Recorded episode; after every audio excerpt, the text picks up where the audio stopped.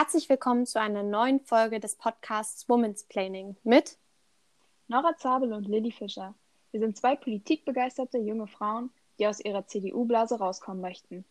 Und deswegen lassen wir uns hier von Frauen die Welt erklären. Wir sind ja super bereit dafür, Kritik aufzunehmen, solange es natürlich konstruktive Kritik ist. Und wir haben von euch ganz viel Rückmeldung bekommen, dass euch der Podcast gefallen hat, aber dass wir noch an der Technik arbeiten müssen. Und das haben wir gemacht und haben uns ein Mikrofon zugelegt jeweils und hoffen, dass es euch heute besser gefällt im Hörerlebnis. Wir wollen jetzt aber auch einsteigen in den Podcast und das macht Nora. Ganz genau. Herzlich willkommen zur zweiten Podcast-Folge. Herzlich willkommen, Frau Holstein. Hallo. Sie sind Journalistin, Autorin, bekennender Star Wars-Fan und Sie haben gemeinsam mit jemand anderes Texte für die erste Comicbiografie Miss Germany über Angela Merkel verfasst. Können Sie uns nun ein bisschen über Ihre Karriere erzählen? Sie können aber auch erst über Miss Germany was sagen. Ja, vielleicht erstmal über Miss Germany. Ähm, die Idee hatte ich, als ich in Frankreich war, was, äh, wo Comics eine ganz andere Kultur haben und auch sehr, sehr populär, sehr viel populärer sind als in Deutschland. Also viele große Comics kommen aus Frankreich. Und da fiel mir ein Comic über den damaligen französischen Präsidenten Nicolas Sarkozy in die Hände. Und das fand ich so sensationell, dass ich gedacht habe, Mensch, das müsste man eigentlich auch mal mit Angela Merkel machen. Und dann habe ich mir einen Karikaturisten gesucht, den ich super fand, weil ähm, zeichnen kann ich wirklich überhaupt nicht. Und habe ihn gefragt, ob er Lust hätte mitzumachen. Das war Heiko Sakurai und ähm, der hat ja gesagt. Und dann haben wir uns ans Werk gemacht und äh, haben uns dann einen Verlag gesucht. Und ähm, da war man zwar so ganz angetan von dem Projekt, aber hat gleichzeitig gesagt, ach, so eine Biografie, eine Comic-Biografie, über Politiker, ob das in Deutschland funktioniert. Aber Eichborn, der damalige Eichborn Verlag, hat dann gesagt, okay, wir machen es. Und es wurde, wurde ein sehr schöner Erfolg. Also das äh, ging dann so richtig ab in den ersten Tagen. Und es hat wahnsinnig Spaß gemacht, einfach die Lebensgeschichte von Angela Merkel zu erzählen. Also es ist immer die Frage, ob so eine Lebensgeschichte auch so Brüche hat oder eben so Faszination, die sich gut erzählen lässt. Und das war ja bei ihr äh, absolut der Fall. Und insofern war das eine schöne Geschichte. Mhm. Also wenn man sich das Bild anguckt mit der Krone, ist es ja auch echt super gelungen. Und Angela Merkel ist ja auch für alle Frauen vielleicht auch ein Vorbild. Und ähm, sie zeigt halt auch, dass man als Frau auch weit aufsteigen kann. Und Sie sind ja als ehemalige Bild am Sonntag Chefreporterin, Chefredakteurin, sind Sie ja auch. Chefreporterin, Chefreporterin. Chefreporterin. Also okay. wunderbare Chefredakteurin. Okay, okay. Ähm, ja, das sieht man ja auch nicht so häufig. Können Sie uns dazu was erzählen? Also für mich war immer klar, dass ich in Journalismus wollte und ähm, meine Mutter ist auch Journalistin. Das heißt, ich habe relativ schnell so ein klares Bild bekommen, was das eigentlich bedeutet, Journalistin zu sein und auch, dass man sich da durchaus durchbeißen kann.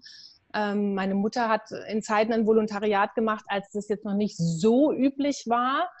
Äh, ja, genau. Und dann habe ich das eben zielstrebig verfolgt, habe äh, studiert in Berlin Publizistik und habe dann schnell meine erste Stelle bei einer Fachzeitschrift bekommen und bin dann später zu Springer gekommen, war erst lange Jahre bei der Welt und dann eben ab 2015 bei der Bild am Sonntag. Und es war eigentlich auch für mich immer klar, dass ich äh, Politik machen, also dass ich über Politik schreiben möchte, weil Politik und Schrägstrich Gesellschaftspolitik hat mich immer am meisten bewegt, also schon als Jugendliche. Und ich muss sagen, dass als ich angefangen habe, es noch so war, dass es gab schon viele tolle Journalistinnen, Politikjournalistinnen, aber es gab noch mehr Männer. Und äh, die Männer hatten auch so ein bisschen die Deutungshoheit. Das hat sich aber in den letzten Jahren total gewandelt. Das denke ich immer wieder, wenn ich bei irgendwelchen Terminen sitze und in dann in so wirklich einer bunt gemischten Runde sitze, wo sich auch ganz viele taffe und tolle Frauen äh, zu Wort melden, dann denke ich, da sind wir schon wahnsinnig weit gekommen was sozusagen ja. äh, auch die Präsenz von Frauen im äh, Politikjournalismus äh, betrifft. War, früher war es wirklich viel stärker eine Männerdomäne, aber das hat sich äh, gerade in den letzten Jahren hat sich das total verändert. Was Angela Merkel betrifft, ja, es hat mich immer beeindruckt, wie sie sich als Frau äh, durchgebissen äh, hat. Aber was mich auch immer ein bisschen gestört hat, ist, dass sie das am Anfang gar nicht so in den Vordergrund gestellt haben wollte. Also es schien ihr eher unangenehm zu sein, dass sie da als Frau, dass diese Frauenkarte gespielt wird. Ich respektiere das zwar, aber ich habe gedacht, es wäre eigentlich schöner, wenn sie noch mehr betonen würde, dass es eben da noch viele Defizite gibt und wie man als Frau auch da äh, noch besser vorankommen kann. Ich, mir fiel in den letzten Jahren auf, dass sie, sich da ein, dass sie da einen anderen Blick bekommen hat. Ich weiß nicht, ob ihr vielleicht noch mhm. daran erinnert, als Ivanka Trump hier in Deutschland zu Besuch war. Was in Deutschland? Es gab jedenfalls eine Diskussionsrunde und ähm, da ist sie gefragt worden, ob sie Feministin ist. Und ich glaube, das hätte sie vor 20 Jahren gesagt, Feministin, Quatsch, ja. Und da hat sie gesagt, ja, ich glaube schon. Also ich glaube, sie hat jetzt mehr Bewusstsein, dass sie da als, als Frau auch so eine Vorbildfunktion hat. Ja, tatsächlich hat sie auch in einem Interview mit der Zeit mal gesagt, dass ihr mittlerweile Parität einfach nur logisch erscheint. Genau, aber ich glaube vor 20 Jahren, also ich meine, gut, als sie in die CDU gekommen ist, da äh, war es, glaube ich, auch nicht opportun, solche äh, solche Fragen groß zu betonen. Deswegen war sie da, glaube ich, auch eher zurückhaltend und hat bestimmt auch gedacht, dass sie das ja einfach aufgrund ihrer vielen anderen Qualifikationen schafft. Aber da hat sie sich äh, tatsächlich geändert. Das finde ich ganz gut. Und natürlich ist unbestritten, dass sie allein durch ihre Präsenz in diesem Amt wahnsinniges Vorbild ist. Ich erinnere mich, mein Sohn, der ist jetzt 14,5, als der fünf war, hat er mich tatsächlich gefragt, sag mal, Mama, kann eigentlich auch ein Mann Bundeskanzler werden? Und äh, da ist mir klar geworden, er, er, kannte gar nichts anderes, ja. Was das ist, glaube ich, für Nora und mich auch schwer. Nora ist nur ein kleines Stück älter als ich, ich bin 20. Ich kenne niemand anderen als Angela Merkel. Also ich meine, sowohl als Parteivorsitzende eigentlich nicht und natürlich auch nicht als Bundeskanzlerin. Und das war eigentlich auch so ein Aufhänger, den Nora und ich mal am, ganz am Anfang von dem Podcast hatten. Kann Deutschland eigentlich schon Bundeskanzler? Und äh, kann die CDU mit einem Vorsitzenden umgehen? und dass wir ein bisschen uns so erstmal an die Frage rangetraut haben. Ähm, kurios, kurios, find, kurios finde ich ja, dass jetzt manchmal so ein bisschen diskutiert wird, ja, jetzt war ja die ganze Zeit Merkel Kanzlerin, jetzt müsste es auch mal wieder ein Mann sein. Und es kommt interessanterweise meistens von denen, die sagen, Frauenquote auf keinen Fall, es kommt doch auf die Qualifikation an. Da kann man eigentlich auch nur antworten, es muss jetzt doch nicht unbedingt ein Mann sein, sondern es muss jemand sein, der eben top qualifiziert ist für diese Position. Ja, richtig. Es könnte wegen mir ja auch 100 Jahren Frauen sein, wenn das nur qualifizierte Frauen sind. Das macht ja genau. keinen Unterschied am Ende. Ich meine, es waren ja auch 100 Jahre Männer lang und da hat ja auch keiner gesagt, es könnte auch mal eine Frau kommen. Genau das. Ja. Vielen Dank. Sie haben ja einen super stringenten Weg durch den Journalismus gehabt und ich fand es gerade super interessant, dass Sie gesagt haben, Ihre Mutter war schon Journalistin. Letzte Woche hatten wir Doro Bär da, wo der Papa schon Bürgermeister war. Und sie hat auch erzählt, und ich glaube, das war so rauszuhören, wenn man aus den engsten Familienumkreis oder in engsten Familienumkreis schaut, dann wahrscheinlich schon der Papa so das Vorbild war für den politischen Weg. War das für Sie Ihre Mutter auch? Oder haben Sie auch andere Vorbilder im Journalismus gesehen oder in anderen gesellschaftlichen Bereichen? Also ähm, für mich war insofern auch mein Vater ein bisschen Vorbild. Der war Pfarrer und äh, ich habe diesen Menschen sehr zugewandten Blick äh, von ihm übernommen. Und auch das ist für mich im Journalismus so ein, ein Kernelement, dass ich versuchen möchte, den Menschen zugewandt zu bleiben. Also bei aller investigativer Recherche oder kritischen Befragung, was man ja auch bei Spitzenpolitikern macht. Und es fällt mir gerade in diesen Zeiten auch noch viel mehr auf, wie wichtig das ist, wo man ja den Eindruck hat, dass unsere Gesellschaft auseinanderbricht und dass viele nicht mehr verstehen, was da in der Spitzenpolitik passiert. Das kriegt ihr ja wahrscheinlich an der Basis auch äh, ganz viel mit. Und dass es da umso wichtiger ist, den Menschen zuzuhören und äh, als jemand, äh, die auch Einblicke in eben die Politik, tiefere Einblicke in die Politik hat, wie ihr ja auch, äh, dass man da versucht, eben so Brücken herzustellen. Was Vorbilder betrifft, ähm, muss ich sagen, dass eigentlich ganz viele Frauen, äh, die sich getraut haben, in die Öffentlichkeit zu gehen und da äh, selbstbewusst aufzutreten, für mich Vorbild waren. Im Journalismus war es aber auch ein Mann, äh, den kennen heute nicht mehr viele, ein äh, früherer Zeitjournalist, der auch äh, relativ jung gestorben ist, Michael Holzach, weil der ähm, losgezogen ist und sich in Situationen begeben hat, sich Situationen ausgesetzt hat. Also der ist zum Beispiel mal ohne Geld durch Deutschland gewandert und hat dann seine Begegnung mit den Menschen aufgeschrieben. Oder der hat mal in Kanada bei so einer religiösen Gemeinschaft ein Jahr lang gelebt und hat auch darüber ein Buch geschrieben. Und da habe ich immer gedacht, das ist für mich eine sehr gute Form von Journalismus, sich dem so auszusetzen. Ja, und heute bin ich umgeben von Frauen, die mich äh, äh, inspirieren äh, im, im Politikjournalismus. Mhm. Ähm, Sie haben ja auch viele Interviews mit Spitzenpolitikern geführt. Ähm, schauen Sie dann vorher mal, okay, ich habe jetzt dreimal hintereinander einen äh, Peter Tauber, einen Horst Seehofer oder einen Söder interviewt und jetzt kommt auch mal wieder eine Frau oder machen Sie das so, wie es kommt? Das ist ja eine gemeinschaftliche Entscheidung in der Redaktion und äh, da hatte ich das Glück, dass ich ähm, mit Marion Horn als Chefred langjährige Chefredakteurin der BAMS eine Chefin hatte, der das sehr wichtig war und die uns immer wieder gesagt hat, äh, jetzt müssen auch mal Frauen im Blatt präsenter werden. Und dann hat man sich selbst als jemand, die ja Frauen auch immer im Blick hatte, und auch an Frauenthemen immer interessiert war, sich selbst dabei ertappen müssen, dass man eben doch meistens auf die, äh, auf die Akteure, die gerade besonders im Gespräch waren, geschaut hat. Und das waren eben ganz oft die Männer. Also wir haben schon darauf geachtet, dass wir dann auch wieder also entscheidend war immer wichtige Personen, die was zu sagen hatten. Für die großen Politikinterviews ist ja klar. Aber äh, wir haben schon auch immer wieder darauf geachtet, dass äh, Frauen dabei sind. Und, und da war es vielleicht noch stärker, wir haben bei den Experten darauf geachtet. Also wenn wir zu einem Fachthema ähm, Stimmen brauchten, dann äh, sind wir bewusst losgezogen und haben auch versucht, Frauen zu finden. Und da habe ich eine interessante Erfahrung gemacht, nämlich, dass Frauen oft zurückhaltender sind, wenn es darum geht, Zitate zu geben. Also äh, meine Erfahrung war oft, dass wenn man einen Politikexperten anruft, äh, dann, dann geht er manchmal ans Telefon und sagt, ja, Moment, äh, ich, ich bekomme gerade aus der Dusche, ich muss mich gerade noch abtrocknen, oder, aber ich gebe Ihnen in drei Minuten das Interview. Wenn man eine Frau anruft, dann war oft so, ja, also prinzipiell schon, aber ich bin jetzt gerade unterwegs zu einer Familienfeier, es passt gar nicht. Frauen sind da oft zurückhaltender und da finde ich, sind die Frauen auch gefragter, da den Männern nicht das Feld zu überlassen, sondern auch zu sagen, okay, es passt jetzt gerade gar nicht, aber äh, ich mache es trotzdem. Ja, das ist auch eine Beobachtung, die Lilly und ich in der Partei gemacht haben, dass äh, wenn Männer zum Beispiel für einen Posten angesprochen werden, die dann halt sagen, klar, machen wir und äh, nicht mal fragen, worum es geht und Frauen dann halt eher sagen, ja, ich muss nochmal überlegen und eigentlich habe ich gar keine Zeit und ich traue mir das nicht zu. Also ich glaube, das ist so eine Gemeinsamkeit in Männerdomänen tatsächlich heute noch. Wobei es ist absolut. Ja. Das stellt man ja in den ganz verschiedensten Bereichen fest. Also wenn wir beim Karneval, also wir machen Karneval noch nebendran, und wenn du da jemanden ansprichst und der sagst, ey, hast du Bock, vielleicht nächstes, nächste Session mal einen Prinzen zu machen? Die Jungs sind immer Feuer und Flamme, bis sie mit ihrer Frau drüber geredet haben. Und ich glaube, das ist so ein ganz grundsätzliches Problem, das vielleicht uns Frauen auch von Männern unterscheidet. Und das hat auch Robert auch letzte Woche gesagt.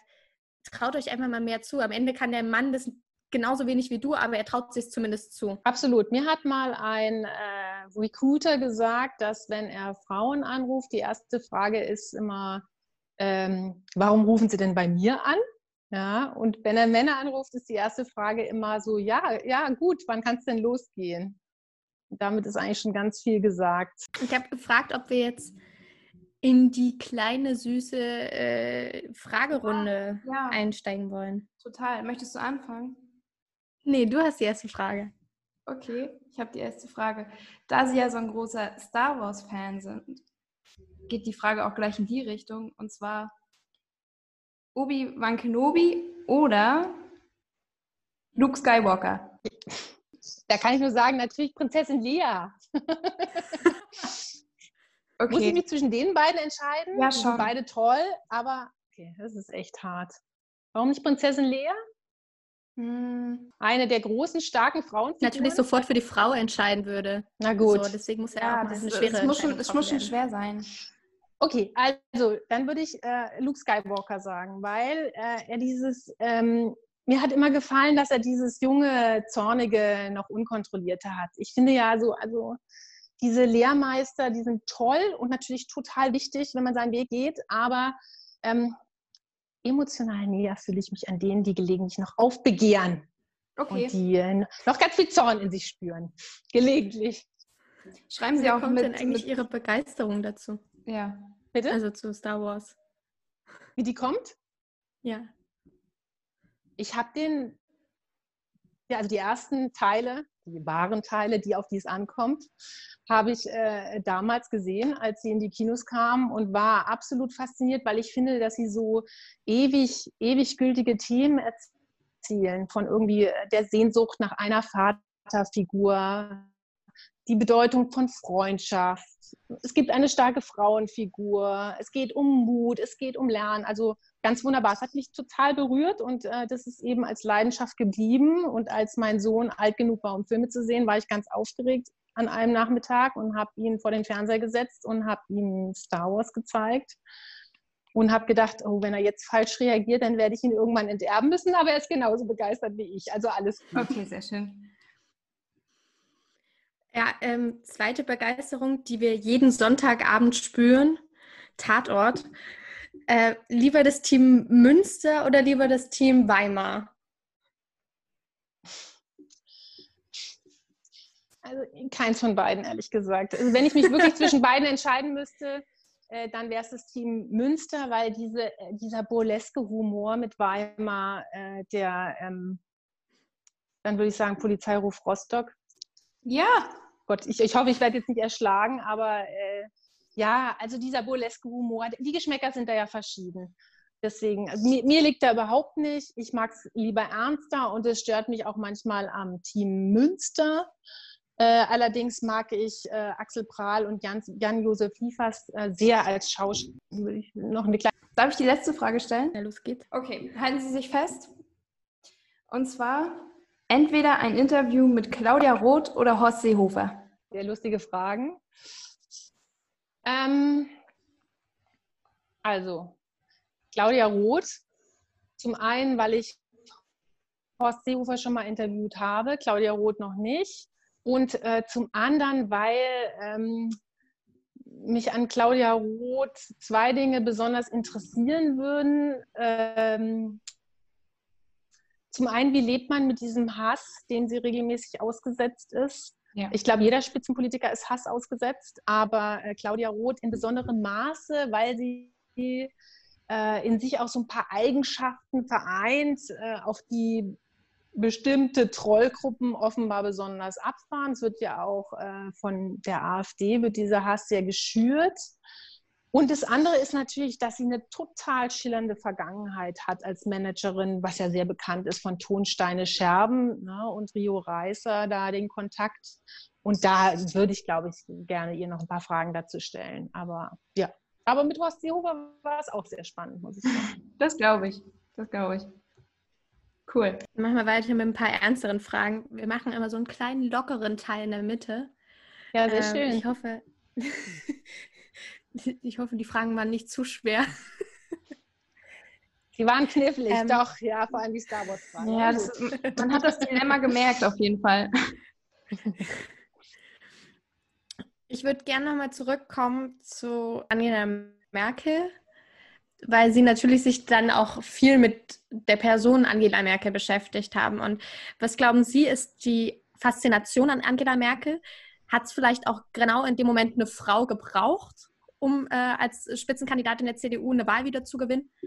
Ähm, was glauben Sie, war, war alles richtig einfach in dem Moment für Angela Merkel? Ja, ich glaube, es war die Situation, die ihr da in die Hände gespielt hat. Zum einen natürlich, weil die CDU wirklich auch nach der Spendenaffäre ziemlich da niederlag. Also sie war ja so eine klassische Trümmerfrau. Ne? Und zum anderen hat sie aber auch alle äh, Chancen ergriffen. Also sie hat nie davor zurückgescheut. Ich glaube, Angela Merkel musste man nie sagen, dass äh, sie jetzt die richtige für den Job wäre. Sie hat sich das letztendlich zugetraut.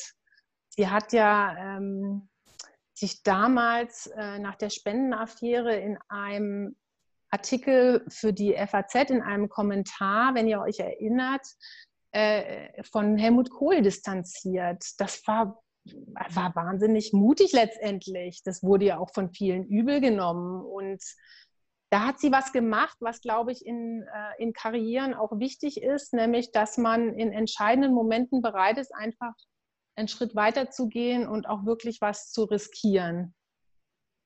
Ja, und was ich wirklich beeindruckend auch an ihr finde, ist, dass sie, ähm, dass sie es schafft, ihre Emotionen so unter Kontrolle äh, zu, zu halten. Das ist auch das, was sie von vielen ähm, Spitzenpolitikern bzw. Staats- und Regierungschefs unterscheidet. Also wenn man zum Beispiel Donald Trump äh, nimmt, der sicherlich ein extremes Beispiel ist, der ist ja so sehr von Emotionen und Impulsen offenbar auch getrieben.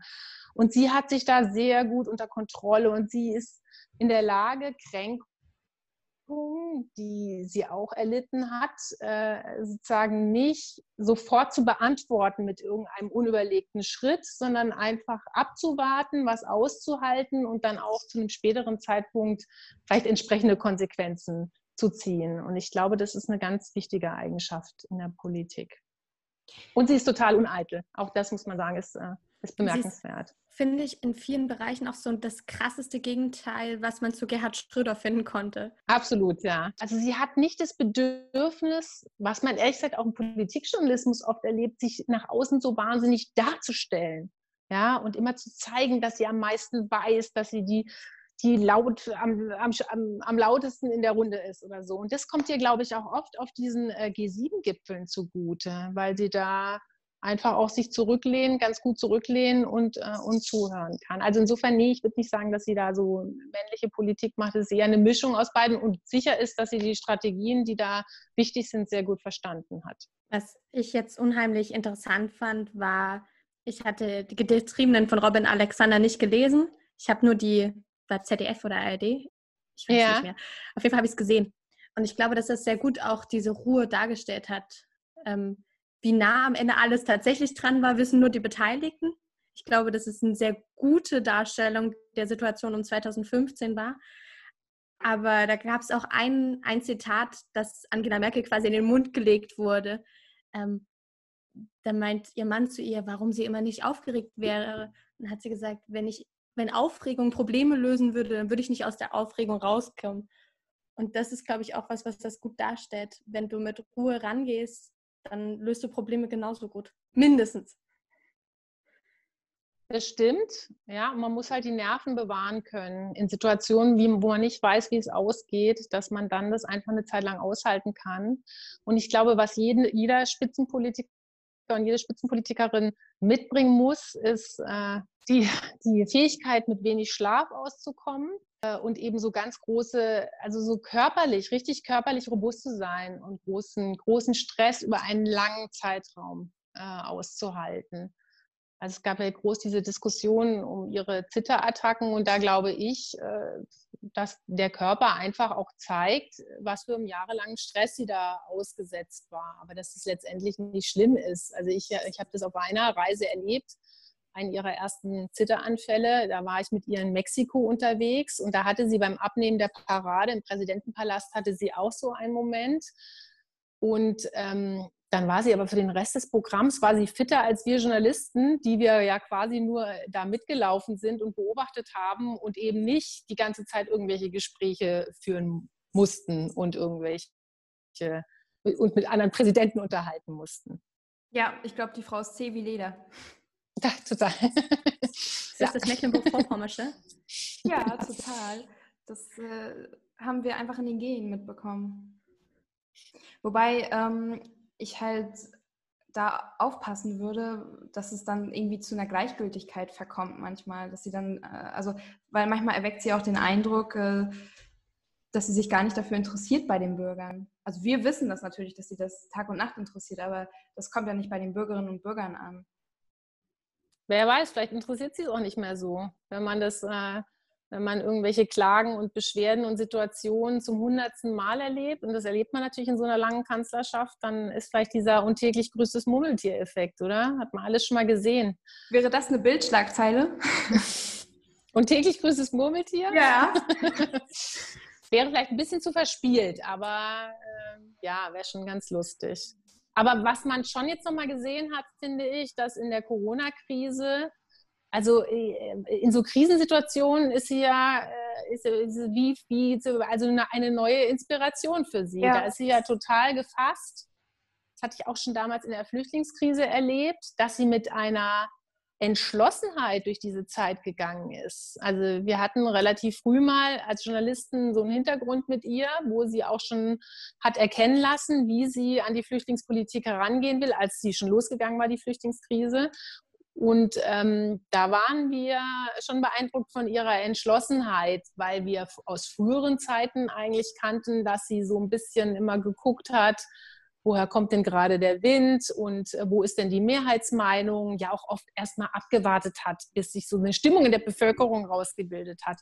Und das ist in Krisenzeiten interessanterweise nicht so. Also da geht sie dann immer mit einem ganz klaren Kurs voran. Und äh, in der Flüchtlingskrise ist es ihr eher nicht so gut bekommen, weil da viele dann äh, ja, sehr unzufrieden waren mit ihrer Politik. Aber ich habe den Eindruck, in der Corona-Krise ist das Gegenteil jetzt der Fall, ne? dass sie dann nochmal so eine neue Popularität äh, erlebt und jetzt wahrscheinlich mit viel, mit viel Lorbeerkränzen äh, aus dem Amt gehen wird.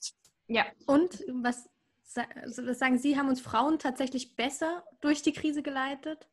Weil da gab es ja viele Schlagzeilen mit Australien, Finnland, was weiß ich. Frauen hätten es besser gemeistert? Ja, das glaube ich tatsächlich. Also ich meine, wenn man sich Trump anschaut, wenn man sich den brasilianischen Präsidenten anschaut, dann scheint es bei einigen, nicht bei allen äh, Staats- und Regierungschefs, äh, doch so ein bisschen den Impuls zu geben, erstmal zu beweisen, dass man so markig ist, dass man das schon irgendwie durchsteht und dass man sich doch von diesem Virus keine Angst machen lässt. Und das haben die Frauen in Führungsverantwortung besser hinbekommen. Also ich glaube, dass Merkel keine großen Probleme hatte zu sagen, das ist jetzt die schlimmste Krise seit Ende des Zweiten Weltkriegs. Und äh, die Leute darauf einzustimmen, dass wir jetzt äh, viel, für eine lange Zeit sehr vorsichtig sein müssen. Ja, dazu wollte ich auch noch mal sagen, also ich fand, sie hatte auch ein sehr gutes Timing, wann sie eine Pressekonferenz gibt, wann sie ins Fernsehen geht und wann sie Interviews gibt. Also ich glaube, alle zwei Wochen hat sie eine PK gegeben und dann sehe ich aber bei Markus Lanz irgendwie jeden Tag einen anderen Politiker sitzen, der sich dann dazu äußern musste.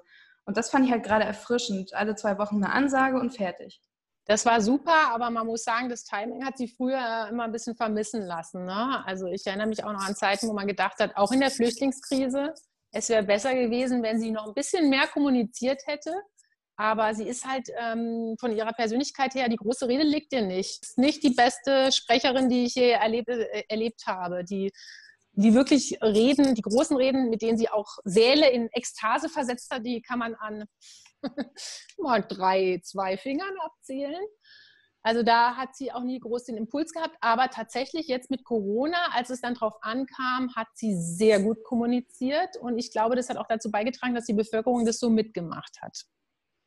Ich kann zumindest behaupten, bei einer, von der ich glaube, Sie meinen sie, war ich dabei. Ich hoffe, es war Hamburg. Die fand ich auf jeden Fall mega. Hamburg war ihre Abschiedsrede, fand ich großartig. Ja, die hat aber natürlich auch nochmal aus anderen Gründen den Saal zur Ekstase gebracht. Ja, ja, das war schön. Ja, da hat auch ähm, AKK also eine der besten Reden ihrer Karriere äh, gehalten. Aber musste sie auch. Musste, musste sie auch, ja. Mhm. Ich, also ich, das Interessante finde ich immer wieder, AKK war in Dresden zum Deutschlandtag, kurz davor. Da ist sie, glaube ich, gerade Generalsekretärin geworden. Ähm, da hat sie eine Mega-Rede gehalten. Da sind alle dann nach rausgegangen, haben gesagt, ey Mensch, cool, die hat eine super Rede gehalten. Und dann Hamburg und seitdem habe ich sie leider nie wieder so gut erlebt. Ja, das stimmt. Also ich fand noch ihre Antrittsrede als Generalsekretärin auf dem Parteitag in Berlin, die war auch, das war dieses Ich, ich kann, ich will, ich werde, ne, mit den Schlussworten, das war auch sensationell. Und dann in Hamburg und das muss man auch erstmal können, dass in einer Situation, wo es wirklich drauf ankommt, dass man dann wirklich alles gibt, dass man im Grunde über sich selbst hinauswächst. Aber leider in der Zeit danach, als sie dann auch unter Druck geriet, da ähm, wurde es dann schwerer. Und da hat sie dann tatsächlich nicht mehr so eine gute Rede gehalten. Ja. Also jetzt zum Beispiel auf dem letzten Parteitag, ähm, wo es ja auch noch darum ging, sich zu retten, äh, hat meine, der Parteitag hat Markus Söder gefeiert und nicht sie. Es war keine schlechte Rede, aber sie war nicht so gut wie, wie in Hamburg zum Beispiel. Und da sieht man ja auch, wie schnelllebig das Geschäft ist. Kann man das im Journalismus auch irgendwie beobachten? Heute bin ich äh, super und morgen vielleicht unten. Im Journalismus oder jetzt mit Blick auf die Politik? Im Journalismus. Nee, im Journalismus ist, das, äh, ist man ja nicht die ganze Zeit äh, so im Scheinwerferlicht und da ist es eher so, dass man sich das aufbauen kann auch. Also man erwirbt sich seinen Ruf durch Interviews, durch Auftritte, äh, durch Kommentare und äh, der äh, ist dann auch nicht so schnell weg. Insofern ist es da nicht ganz so brutal wie die Spitzenpolitik. Also unsere Zeit neigt sich langsam dem Ende zu. Wir haben so eine Frage, die, glaube ich, sehr schön war letzte Woche, vor zwei Wochen. Und äh, die ich deswegen gerne nochmal aufräumen würde. Was raten Sie jungen Frauen heute für ihre Karriere? Frage, über die ich äh, immer mal wieder auch nachdenke. Also die Frage, was rät man jungen Frauen oder was würde man auch den jüngeren Ich, ich raten? So war, glaube ich, eure Frage. Ja, beide auch Mal, ne? Also ich würde sagen, hastet, um voranzukommen. Also geht ruhig mit mehr äh, Selbstbewusstsein ran. Glaubt nicht, dass Bienenfleißigkeit belohnt wird. Ähm, ich finde, man bekommt in der Schule noch oft vermittelt, dass wenn man sozial angepasst ist und die gewünschten Anforderungen erfüllt, dass das honoriert wird. Und es stimmt auch für die Schule, was ja einer der Gründe ist, warum oft Jungs in der Schule größere Probleme haben. Auch das ist eigentlich eine ziemliche Ungerechtigkeit. Aber es stimmt eben später nicht mehr fürs Berufsleben.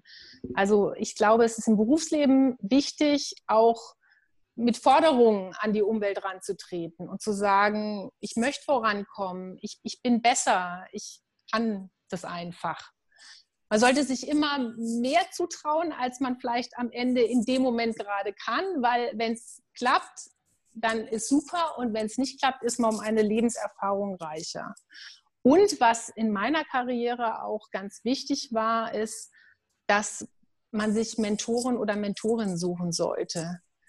Und ähm, es ist ja oft so, dass wenn man zu Beginn der Karriere ist, dann auch Menschen ins Leben treten, die einen in irgendeiner Form fördern. Und ich glaube auch, das ist in dieser Phase ganz entscheidend. Aber wenn die nicht ins Leben treten, dann sollte man sich selbst überlegen, wer könnte jemand sein, der mich inspiriert und der mich auch unterstützen könnte. Und dann kann man äh, die Person auch gezielt ansprechen und fragen, ob sie Mentorin oder Mentor sein will. Und der letzte Tipp, den ich geben würde, ist, haltet zusammen, Frauen. Hier von der ehemaligen amerikanischen äh, Außenministerin Madeleine Albright stammt der Spruch, dass äh, ein besonderer Platz in der Hölle reserviert ist für Frauen, die anderen Frauen nicht helfen. Und äh, ich finde, man muss immer fair bleiben, aber ähm, es ist wichtig, dass wir von den Männern uns ein bisschen abgucken, wie man wirklich stabile Netzwerke äh, bildet und sich dann auch voranbringt. Muss ja nicht immer der Antenpakt sein, es kann ja auch mit einem Namen aus Thüringen oder Mecklenburg-Vorpommern ein Netzwerk sein. Women support women. Ja, merkt ihr das, Lilly? Stronger together. Auf jeden Fall. Aber Women's Planning finde ich schon mal ganz toll. Das ist auch ganz wichtig. Wir freuen uns, dass der Titel so gut ankommt. Ja, voll. Der ist super. Haben Sie denn noch einen Namen, den Sie uns mitgeben wollen, den wir vielleicht auch mal interviewen sollen? Aus irgendeinem Bereich unserer Gesellschaft eine tolle Frau. Es gibt so viele tolle Journalistinnen, die ich euch empfehlen kann. Meine Ex-Chefin Marion Horn, wahnsinnig inspirierend, wahnsinnig lustig aber quer durch alle Lager. Anja Meier von der Taz ist ganz großartig. Margarete von Ackeren. Also da, ihr könnt fast alle nehmen, ja. Cordula Totz, Kerstin Wintermann. Äh, die sind, äh, was den Journalismus betrifft, sind die alle, alle ganz großartig und inspirierend. Journalistinnen werden wir noch ein bisschen mehr zu tun haben. Sehr gut. Ja, dann ähm, vielen, vielen lieben Dank für das Interview und für Ihre Zeit. Das war wirklich sehr, sehr inspirierend.